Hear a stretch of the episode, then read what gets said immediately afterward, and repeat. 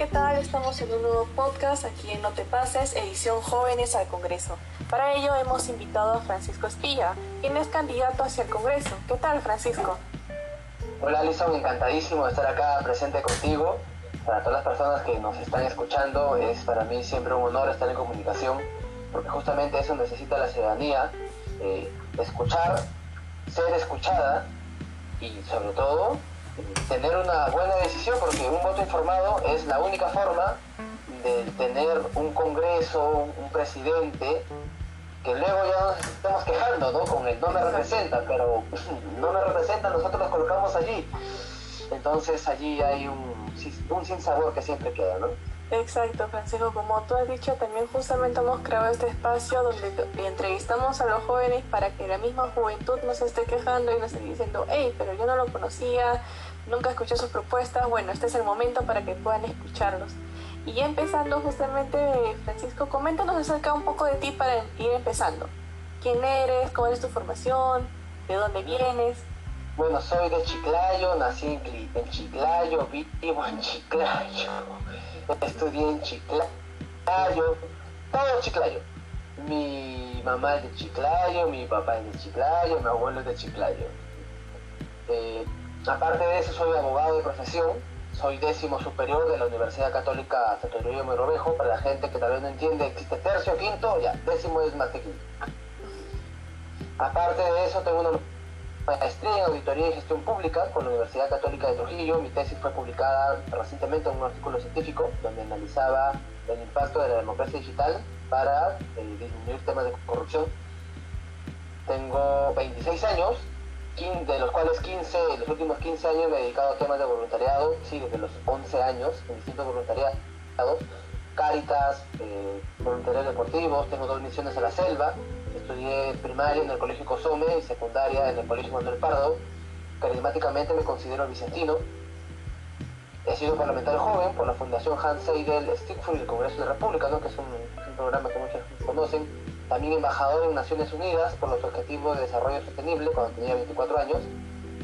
Tengo formación internacional, nacional y local. Temas de, emprendedorismo, ¿no? creo que tengo cuatro becas en temas de empresas, tres con la UDEP, una con la Universidad de Lima. Formación política en distintos ambientes. Participo desde muy pequeño, específicamente desde los 8 años en campañas políticas. Tengo un entorno familiar muy político.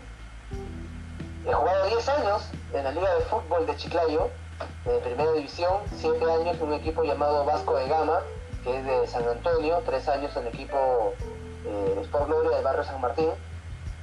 Y bueno, ya no estoy jugando porque terminé la universidad, ¿no?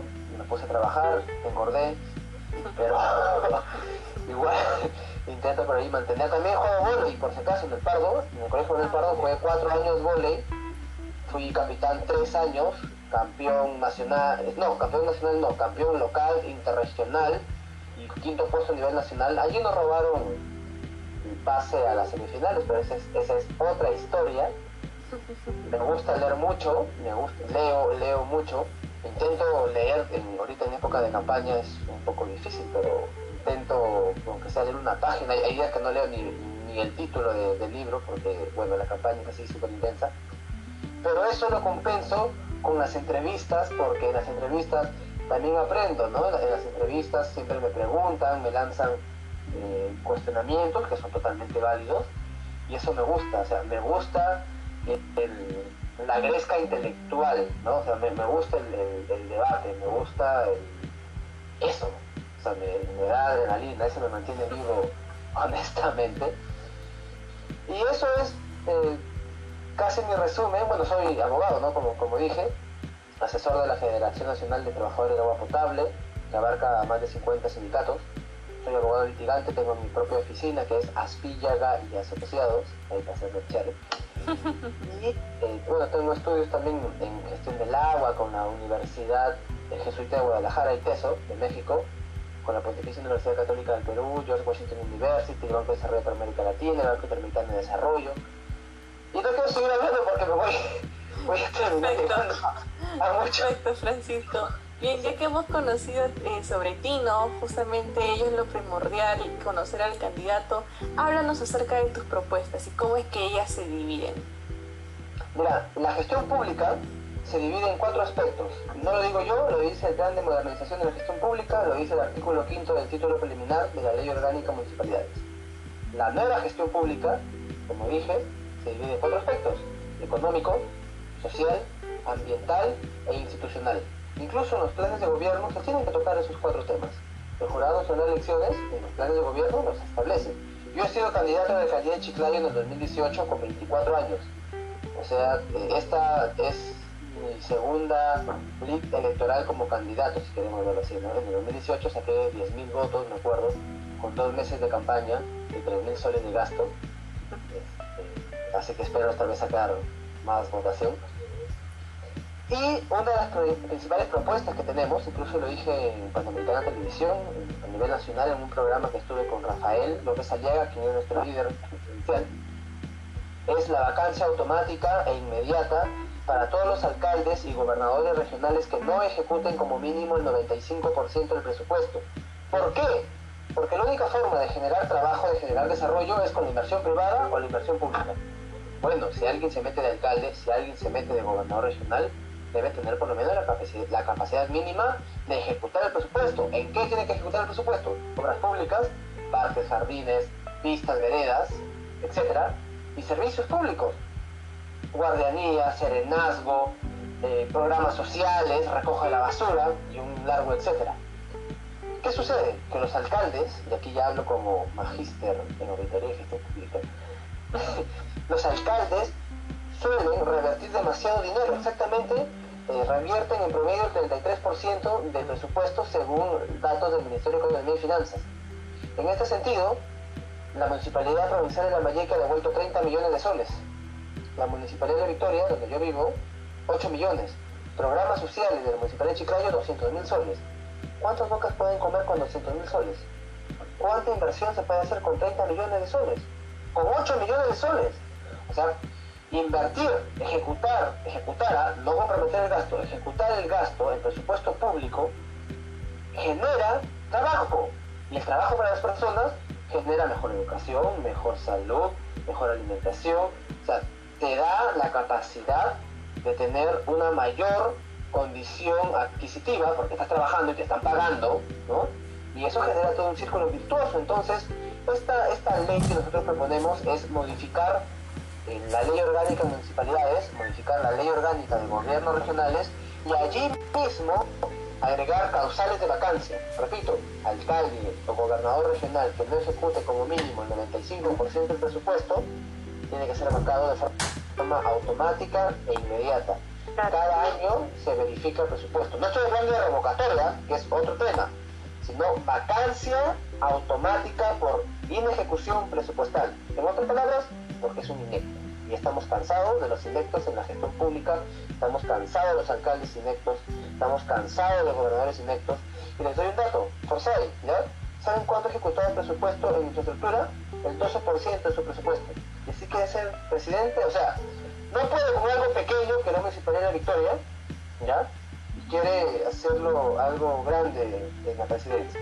Saque sus, conclusiones. Son datos objetivos, lo pueden realizar allí en internet, la información. Perfecto. Perfecto, Francisco. Muy bien lo que acabas de comentarnos con respecto a las propuestas y cómo se dividen, ¿no? Y cómo piensas justamente eh, estructurarlas. Ahora, yéndonos justamente a la coyuntura actual, ¿no? ¿Qué es lo que está sucediendo ahorita en Perú? ¿Tú qué opinas acerca de estas actuales marchas con respecto en contra del confinamiento? Miles de eh, eh pobladores del Perú se han visto afectados con respecto a este confinamiento ahora que el señor Sagasti ha pues establecido. ¿Qué es lo que opinas tú al respecto? ¿Cuál es tu postura? La cuarentena ha fracasado. La cuarentena mata gente.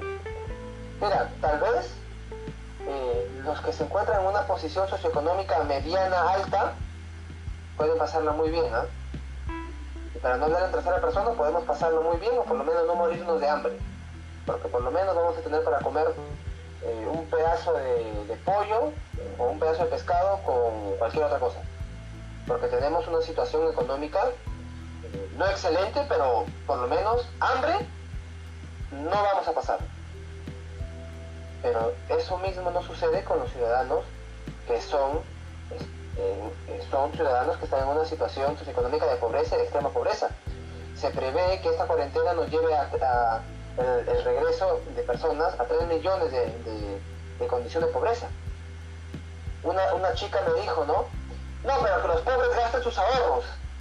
Y yo te juro que a mí, no sé, o sea, no sé si me dio cólera, me dio tristeza, eh, o sentí lástima por esta muchacha, porque un pobre, ¿qué ahorros tiene? O sea, si un pobre tuviera ahorros, no sería pobre, pues. O sea, porque si tuviera ahorros, un pobre que gana menos del sueldo mínimo y los que están en extrema pobreza, que ganan menos de un dólar al día, ¿qué ahorros van a tener? Que van a estar a punta de, plátano con pan, ¿no? Por, eso quiero, quiero que entiendan que la cuarentena fracasó. O sea, ya pasó un año y el gobierno de Vizcarra, de Sagasti, no ha comprado pruebas moleculares, no ha comprado más Tamasusi, ¿ya? No ha generado eh, la ampliación de las postas que estén abiertas con los equipos de bioseguridad de, los médicos, del sector salud, de los que limpian, porque muchos habrán visto que los médicos y el personal de salud se ponían bolsas para cubrirse del COVID. Entonces, si estamos en una condición tan mala, ¿ya? y con la economía quebrada, porque estuvimos en menos 30% del PBI, volver a encerrarnos es literalmente un toque de quiebra, porque va a matar a la gente de hambre. El Perú es un país altamente informal, que vive del día a día. ¿Cómo queremos encerrar a esta gente que no tiene que comer, que según encuesta nacional de hogares del 2019, porque el 20, el 2020 no se pudo realizar por cuestiones obvias, la gente vive en una casa pequeña con cuatro personas. O sea, imagínate vivir en una casa de, menos de 10 metros cuadrados de 20 metros cuadrados, cuatro personas, estamos hablando de, pobreza y extrema pobreza, sin servicios básicos, sin luz, sin agua, sin, sin desagüe. ¿Cómo nos, cómo encierran a la gente? O sea, yo veo a otras personas, la veo a Sigrid Bazán, sí, la cuarentena, estoy a favor de la cuarentena, y Sigrid Bazán vive en San Isidro, pues y gana un montón de plata. O sea, yo, yo, yo también, qué chévere, ¿no? Me, me voy a San Isidro, desde mi terraza en San Isidro, estoy de vacaciones, ¿no? Pero no, o sea, la, mayoría de gente, la mayoría de gente en el Perú no tiene esa condición económica para encerrarse. O sea, una cuarentena exclusiva es cuestión de gente de mucho dinero. Y estoy seguro que muchos de los que estamos aquí este, hablando, tal vez no, no tenemos esa condición. En algún momento vamos a tener que salir a comprar y ahí nos vamos a contagiar. Entonces lo que hay que hacer es específicamente comprar pruebas moleculares, ¿ya? Eh, y que se ejecuten acciones mismas de un rastreo georreferencial. Acá tengo un celular. Este celular si es que no tienes plata, porque el Estado nunca tiene plata para cosas buenas, te creas un formulario de Google, que es gratuito, y allí subes la información. Eso hacíamos en el fenómeno del niño en el 2017 cuando yo era voluntario en Caritas. Que yo venía haciendo voluntariado en el 2016, todos los domingos me iba a Morrope. Este, me vaya no me vaya de fiesta, me iba los domingos. Y enseñábamos a, niños temas de alfabetización, ¿no? En el PAI, que para el 24 que es un caserío de Morrope con este celular, con este formulario de Google, tú puedes hacer la georreferenciación. A ver, vas a estos lugares y dices aquí cuántas personas hay, eh, tiene contagio, tiene síntomas, exacto. ¡Pum! Se sube automáticamente, gobierno electrónico. Para eso tenemos redes de distribución logística. ¿Quiénes son? El ejército, la policía, la iglesia católica, las iglesias cristianas evangélicas y el sector privado. Tienen redes de distribución pero para hacer esto tenemos que tener las pruebas moleculares. Un año casi y no tenemos pruebas moleculares. O sea, me muero, ¿no? Me muero, por Dios. Eh, esto, esto, luego de haber hecho un mapeo, ¿ya? Tiene que generarse con las redes de distribución logística, no entregar bonos. Pues. ¿Y sabes por qué no entregar bonos? porque el bono es una tontería. ¿Y por qué el bono es una tontería? Porque sale la persona pobre a cobrar su bono al banco, se contagia en el banco porque hay aglomeraciones enormes, luego se va al mercado a comprar, donde también hay aglomeraciones enormes, entonces como se fue al banco se contagió, se fue al mercado se volvió a contagiar, regresa a su casa y contagia a todos. Con esta red de logísticas lo que tenemos que hacer es, en lugar de dar el bono, asegurar canastas familiares, o sea, comida y medicamentos para que las personas en situación de pobreza y extrema pobreza se vean totalmente protegidas y que salgan los que tengan que salir, es decir, que salgan los que tienen que trabajar y los que no tengan necesidad de trabajar, que se queden en su casa. El Perú tiene que cuidarse, pero no puede detenerse. Si se detiene, no, la economía no la vamos a pasar tan bien. Justamente Francisco aquí en ese último punto que has tocado, que justamente estas canastas, ¿no? el año pasado, pues justamente el gobierno de Vizcarra había dado un monto pues a las municipalidades para que se den pues estas canastas a las personas más necesitadas. Sin embargo, la mayoría mencionó que nunca llegó esas canastas. Eh, las municipalidades no dieron motivos, no se dieron pues un establecimiento de, de regímenes en los cuales cómo se había distribuido esas canastas. Todo eso. Exacto. Tú, este, proponiendo ellos, ¿cómo harías que esto se maneje? ¿Cómo? Y, entregarlo otra vez a las municipalidades, o que el mismo, o cómo se distribuiría este, esto, estas canastas, estas personas. Sí, mira, Vizcarra es el peor presidente que yo he visto a mis 26 años, es el más mentiroso, el más corrupto, el más inecto. Estamos en una situación de pandemia y le está dando a las municipalidades que ellos compren las canastas cuando sabemos que los alcaldes tienen las uñas largas y que les va a cobrar y que les va a costar demasiado porque hacer una compra minorista ya un alcalde comprar para 100 mil personas una compra minorista les va a salir más caro y que va a ser de distintas calidades y en distintos departamentos, ¿no? Provincias y distritos. ¿Sabes por qué Vizcarra no lo hizo? Porque se moría de miedo, porque Vizcarra quería echarle la culpa del ineptitud a los alcaldes.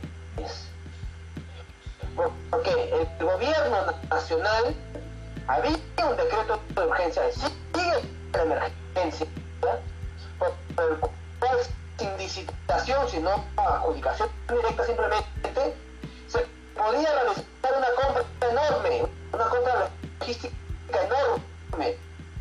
Una vez desarrollada esta compra logística enorme, todo privado, evidentemente. Con, programas, porque tenemos tantos por Cali, todos esos programas de nutrición, no creo que no tengan eh, focalizado qué es el, alimento que mejor se adecua a cada departamento. ¿no? Hay distinto comprar cada alcalde para distritos que hacer una compra nacional y subdividirla eh, según cada necesidad de cada departamento. Luego que teníamos las canastas armadas, para eso está la red de logística de distribución. Tenemos red de logística de distribución en el ejército, en la policía, en la iglesia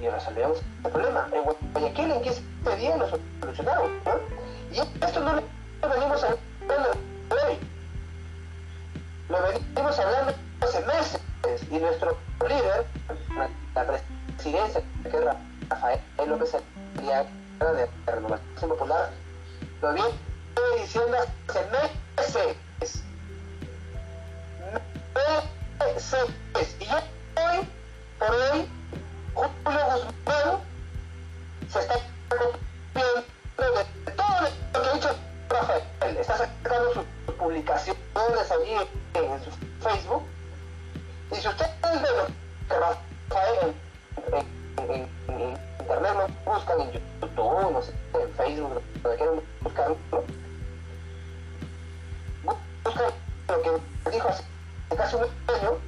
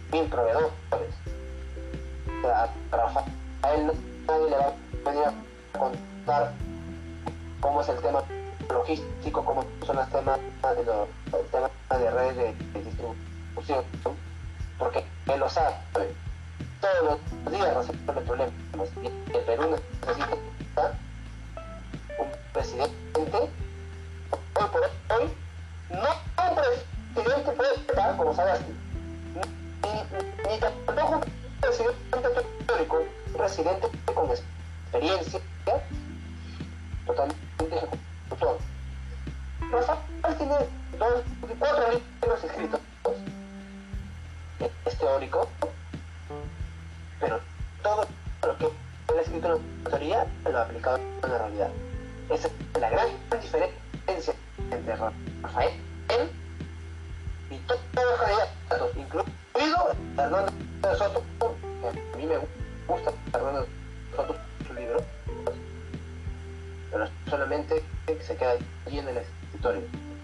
Le falta pisar tierra, le falta los zapatos. Rafael tiene esa perfecta combinación. Bien, justamente eh, Francisco también te planteo este, esta pregunta, ¿no?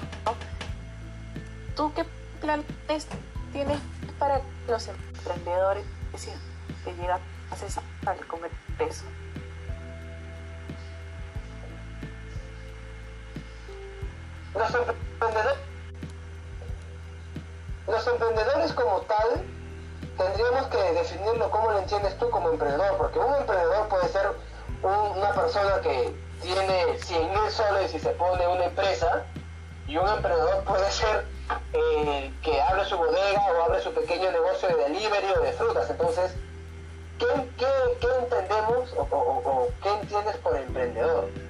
Y en ese sentido te quiero hacer la pregunta acerca de estas pequeñas empresas, ¿no? Esas pequeñas empresas que, bueno, ahorita se están viendo afectadas. ¿Cómo es que, qué planes tendrías para ellos? Mira, lo que nosotros estamos pro proponiendo desde la cabeza, que es Rafael López Aliaga, es un periodo de gracia, ¿ya? De recuperación económica. Se tiene que analizar cuál es la situación específica de cada eh, MIPE, de cada empresa, o hacer un mapeo general y que esa información se supone que la tiene el Ministerio de la Producción, porque también siendo el Ministerio de MIPES, se supone que está allí, ¿no? Eso es lo que nosotros estamos haciendo, lo que nosotros proponemos es darles un periodo de gracia eh, tributario y facilidades y también un apalancamiento económico para que puedan salir, para que puedan reflotar. Ese reactiva Perú que se dio, más parecía reactiva Grupo El Comercio, reactiva a Intercor, reactiva Grupo Romero, reactiva a Credicor, porque esas empresas millonarias que recibieron millones y los microempresarios, o sea, ¿qué? Las migajas. Hay que tener muy en cuenta que la mayor cantidad del empleo en el Perú, casi el 90%, los hacen las MIPE. Sin las MIPE, la PEA en el Perú se moriría de hambre, o sea, la población económicamente activa. Por eso nosotros estamos teniendo un programa de gracia y de apalancamiento económico y tributario para que puedan reactivarse. Evidentemente, eh, hay empresas que por la libre competencia saldrán mejor paradas que otras, pero lo que queremos hacer es eh, generar igualdad de oportunidades, de condiciones, para que en base a su propio desarrollo empresarial puedan tener un mejor futuro que si no se hiciera absolutamente nada. Queremos salvar MIPES, queremos salvar trabajo, eso queremos hacer. Bien, Francisco. Bien, llenando justamente a otra de las propuestas que seguramente debes tener acerca de los universitarios. Quizás en su plan de gobierno tienen ah, algo por ahí para nosotros los universitarios. Sí, yo soy abogado de profesión, como digo, tengo 26 años. Las personas que nos están escuchando en este momento, eh, muchos serán universitarios, ¿no? Cuando yo terminé la universidad, me dieron mi bachillerato automático, universitario, ¿no? La actual ley universitaria dice que tienes que hacer doble sustentación, o sea, hacer una investigación para tu bachiller, hacer una investigación para tu título. Algunos lo disfrazan como que haces un curso para ir durante el ciclo, pero es que eso genera una barrera educativa para el acceso universitario. ¿Para qué estudia el universitario?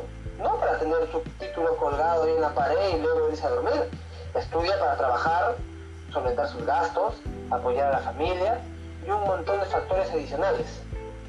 Si nosotros estamos colocando que el ciudadano universitario tenga que sustentar para obtener el bachillerato, ¿cuánto demora una investigación? ¿Cuánto demora un trámite administrativo para que te aprueben la investigación? Un año o medio año, depende de la universidad. Si nos vamos a la Pedro Ruiz Gallo, creo que sacar el título demora más que la carrera, ¿no? porque hay trabas universitarias enormes. Pensemos en el, ciudadano universitario, pero también en el padre de familia, ¿no? Padres de familia que dejan de comer para darle pasajes, para darle para fotocopias, para distintas cosas, y una carrera de cinco años, la puedes, así seas el número uno, terminas en cinco años, ¿qué vas a hacer? Ponerte a trabajar, buscar prácticas, y solamente como egresado. O sea, vas a sufrir incluso discriminación laboral porque una cosa es ganar como egresado, otra como bachiller, otra como titulado, otra como colegiado. No te pagan igual. Así seas el número uno de los número uno, no te pagan igual. Entonces, mm, tengamos en cuenta que esta reforma universitaria, en este punto específico, no está escrita en piedra. Hay un error tenemos que regresar como era antes. Bachillerato universitario automático y ya para el título, si haz tu, tu investigación y sacas y haz tu tesis, ¿no? Eso sí, pensemos en la ciudadanía, pensemos en los padres de familia, pensemos en todas las familias cuya única esperanza de desarrollo es ese joven que ya terminó la universidad y que no puede ganar como tendría que ganar porque el Estado le ha puesto una doble sustentación. ¿Qué sentido tiene ese? vamos a fomentar la investigación. O, sea que eh, con el bachillerato nos vamos a convertir que pues en, Rusia, en Corea del Sur, en Japón. no, pues no, no tiene ningún sentido. Más aún si ni siquiera hay una política de Estado que fomente el, el IDEM así, ¿no? El tema de investigación, desarrollo, etc. Volvamos al bachillerato universitario automático. Tiene que darse. Y esto no es ir en contra de la reforma universitaria es mejorar lo que se tiene que mejorar. Y estoy seguro que es una petición que mucha, mucha ciudadanía, no solamente los universitarios, sino los padres de familia, requieren y necesitan. Por eso es que apuntamos a esa realidad específica. Perfecto, Francisco. Mira, te comento justamente, pues, eh, ya que estábamos tocando el tema de los universitarios, miles de estos, eh, justamente desde el año pasado, eh, han perdido empleos, ¿no? De los cuales ellos mismos pagaban sus estudios.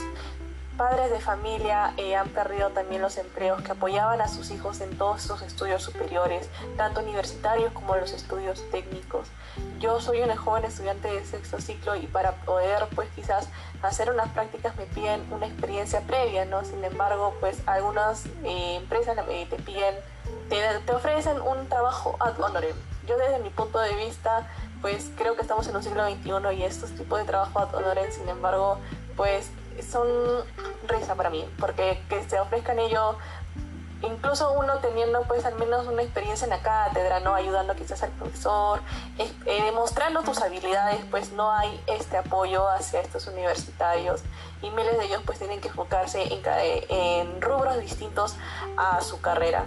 ¿Tú a ellos qué les tendrías que decir en eso? Mira, nosotros tenemos una propuesta que ya hemos lanzado y que es el reconocimiento de prácticas preprofesionales como experiencia laboral. Ser el número uno no te garantiza tener un buen puesto de trabajo,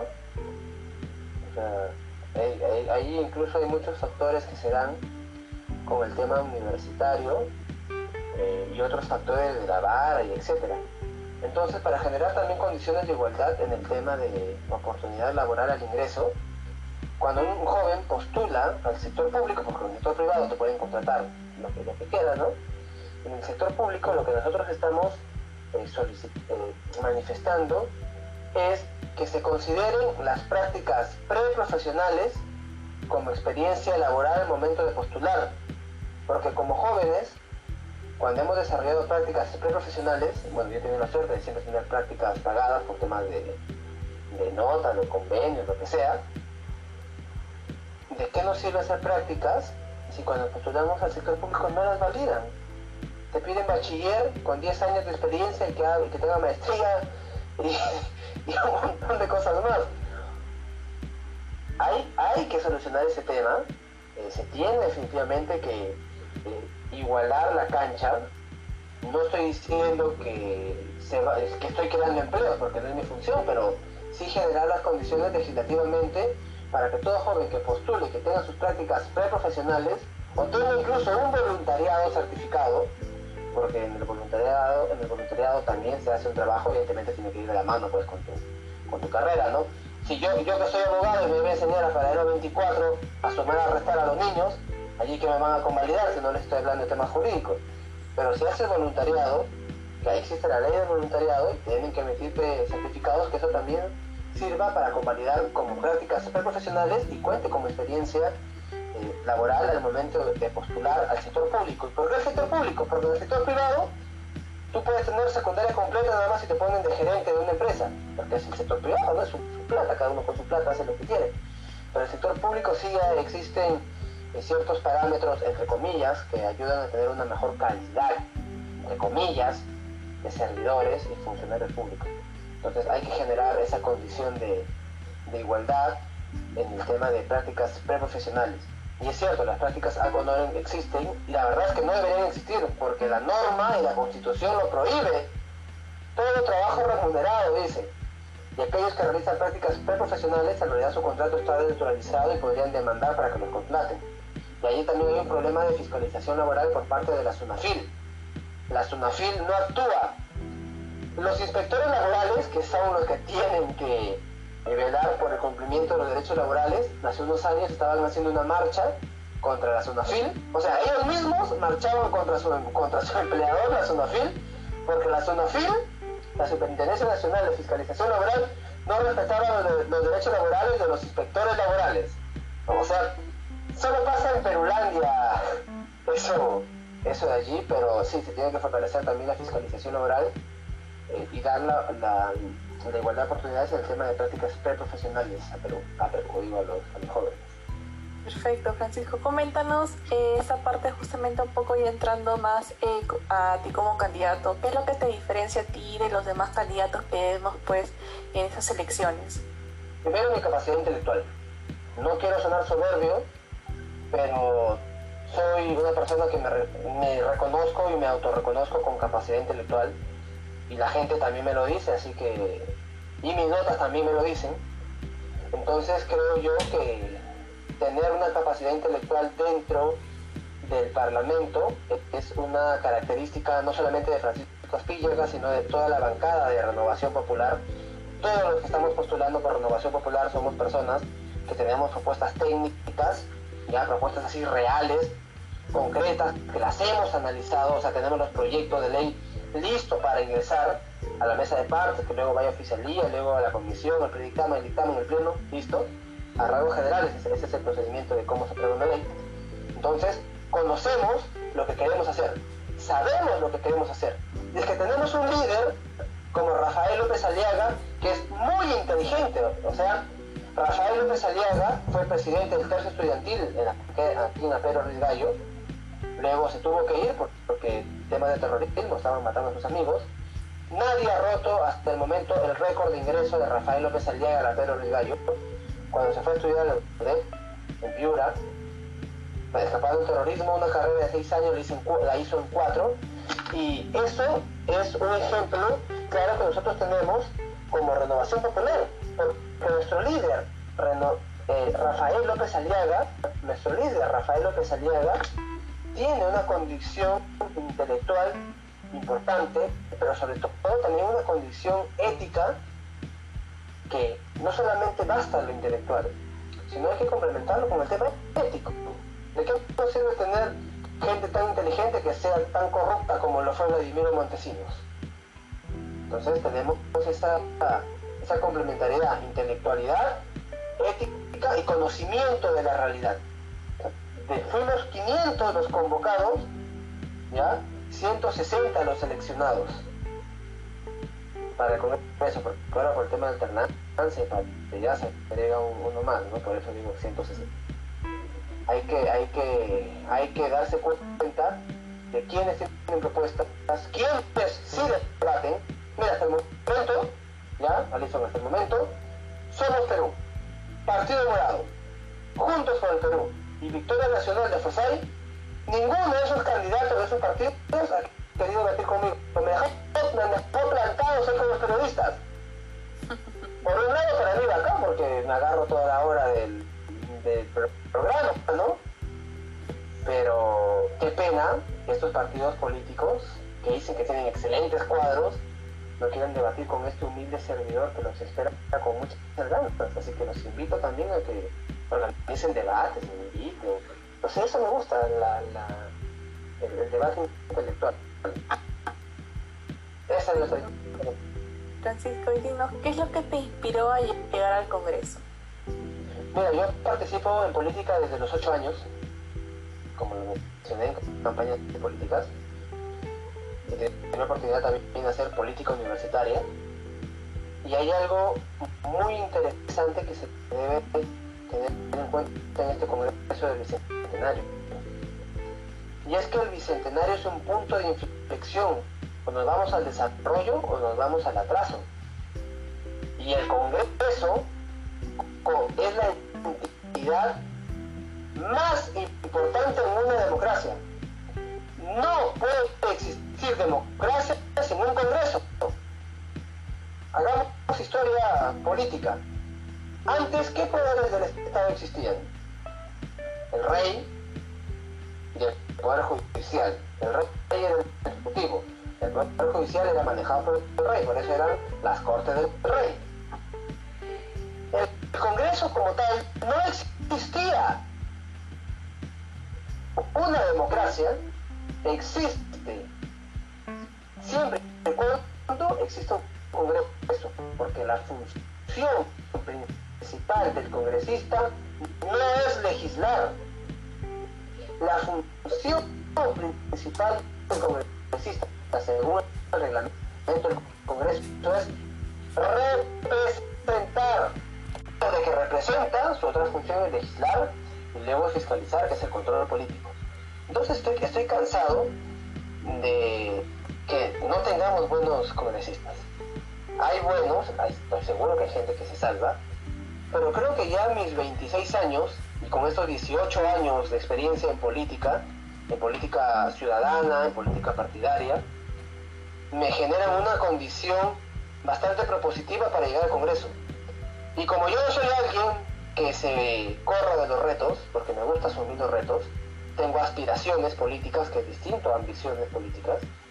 Una aspiración es algo sano, una ambición eres capaz de matar con tal de obtenerlo. Yo tengo aspiraciones políticas. Creo que sería flojera, sería eh, desidia, sería miedo no asumir este reto de ser un congresista del Bicentenario, y más aún si tengo las cosas claras. Si yo no lo hago, alguien lo va a hacer por mí, y tal vez lo va a hacer mal. Entonces, yo quiero hacerlo. Quiero que los alcaldes funcionen, quiero que regresar al bachillerato automático, quiero mejorar la salud mental, tenemos propuestas para eso. Eh, quiero muchas cosas, y la única forma de que ese querer se ejecute, a veces, como en este caso, es haciéndolo uno mismo.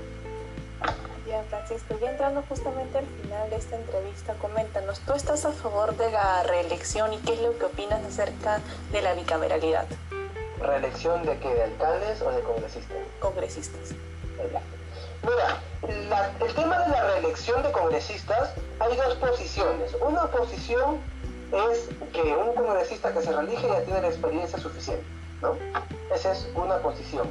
La otra posición es de que permite que eh, mafias o congresistas mafiosos se mantengan en el poder. Entonces yo, siendo una persona que le gusta la democracia, si tenemos malos congresistas que están 20 años en el poder, no es por ellos, ¿sabes? Es porque nosotros les dimos el voto. Es porque nosotros como ciudadanos no nos informamos. No nos interesamos en leer planes de gobierno. El poder emana del pueblo, dice la Constitución. Lo dice así, literal. ¿O acaso un congresista corrupto, un alcalde corrupto, un presidente corrupto llega allí porque él solito se colocó? Salvo que de un golpe de Estado, ¿no? Nosotros le dimos el voto. Entonces, allí mi posición eh, sobre el tema de la reelección es eh, efectivamente que se debería permitir la reelección, pero aquellos congresistas que no tengan ya ninguna eh, investigación pendiente por actos de corrupción, investigación pendiente por actos de corrupción en el ejercicio de sus funciones, y que tampoco tenga, bueno, porque esto, esto ya se dio, ¿no? Sentencias por violencia familiar, eh, corrupción, peculado y todo, y todo este tema. Por ejemplo, un Héctor Becerril que tiene tantos procesos judiciales por corrupción, no puedes, pues, este, no, no le puedes permitir que se relija, ¿no? Pero sí hay congresistas que son positivos. Ahora, ¿cuáles son? Bueno, hay que buscarlos. Pero como también es importante eh, darle un nuevo paso a, una nueva camada política, me pareció bastante positivo que en las elecciones, eh, estas que hemos tenido, se haya aprobado la prohibición de la reelección. Y creo que esta prohibición de reelección todavía debe mantenerse un par de periodos más para ir limpiando el Congreso. Pero en algún momento eh, tenemos que enseñarle a la ciudadanía que, a que aprenda, ¿no? Que aprenda a votar. Ese es uno. Sobre la bicameralidad no sirve no sirve. En el Perú hemos tenido hasta tricameralidad en la constitución del 24, si no me equivoco, de 1824. Hemos tenido tres cámaras. ¿Y para qué la bicameralidad? ¿Para qué la tricameralidad? ¿Para tener buenas y nuevas leyes? ¿Para evitar la corrupción? Hay un libro muy bueno que se llama Historia de la corrupción de Alfonso Quirós, no sé si los que nos están escuchando lo han estudiado. Incluso con tricameralidad existía corrupción. Incluso con bicameralidad existía corrupción. El problema no es la estructura que tenga el Congreso. El problema son los congresistas. Y tenemos problemas con los congresistas porque tenemos un problema ciudadano que nos falta conciencia electoral el momento de votar. Podemos tener cinco cámaras y elegimos al puro corrupto inepto. ¿De qué sirven las cinco cámaras? Yo dije, hemos tenido tricameralidad y existía corrupción. Entonces, las reformas electorales, políticas que siempre se suelen hacer, para mí son incompletas, porque solamente abarcan dos de los tres elementos de un sistema electoral desde mi punto de vista. Abarca partidos políticos, políticos y se olvidan del ciudadano. ¿Y quién elige a los políticos? El ciudadano, pues. Entonces, también tenemos que generar educación electoral, conciencia electoral, que se enseñe de política, que se enseñe de derecho, que se enseñe de educación electoral en los colegios, porque existe una posición de desidia conforme el joven va creciendo, piensa que la política no sirve, la política recontra sirve, y él lo dijo Platón en su obra de República, el peor castigo que tiene un hombre es ser gobernado por alguien inferior a él. Y si tú no la haces, te la hacen. Tenemos que involucrarnos en política. Aristóteles su obra La política, la política es el arte del buen gobernar. Hay que hacer cosas. La única forma es involucrarse. La, bicameralidad es un discurso político que objetivamente no funciona para disminuir la corrupción. Lean el libro de Alfonso Quiroz, Historia de la Corrupción, y hasta en tricameralidad se daba la coima. El problema no es la estructura, el problema son las personas, el problema son los congresistas y el problema muchas veces somos nosotros, los electores, que no tenemos la capacidad suficiente para elegir bien. Por eso este 2021 hay que marcar la R y escribir el 5 de Francisco Aspilla. Bien, Francisco, muchas gracias en verdad por haber aceptado la entrevista el día de hoy. Nos has dado todas tus propuestas, las hemos podido escuchar, nos has dado tus claros puntos de vista con respecto a varios factores que están ocurriendo en el Perú.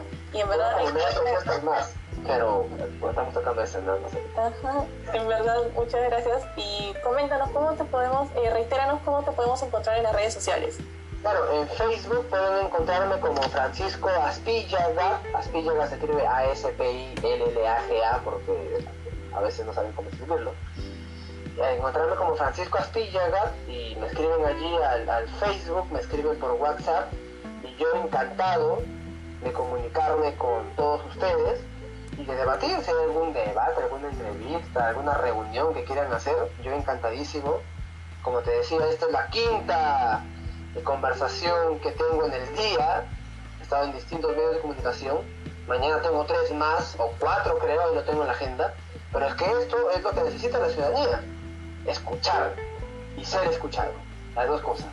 Así que la ola celeste de Renovación Popular y Rafael López Aliaga está muy presente. Renovación Popular, un partido celeste que estará en el Congreso representando los intereses de los más necesitados pero también los intereses reales y concretos que necesita el país.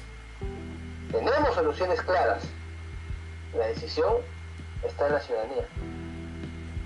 Exacto, Francisco. Muchas gracias. Eh, te reitero otra vez las gracias por haber aceptado, porque son pocos los políticos, bueno, a los que uno pues trata de comunicarse, aceptan, tienen su agenda llena y todo el toque nos aceptaste, en verdad. Eh, muchas gracias por ello. Y también a todos los oyentes que se han quedado hasta esta parte de escuchar la entrevista el día de hoy con Francisco Aspillaga. Muchas gracias y buenas noches. Gracias. Buenas noches.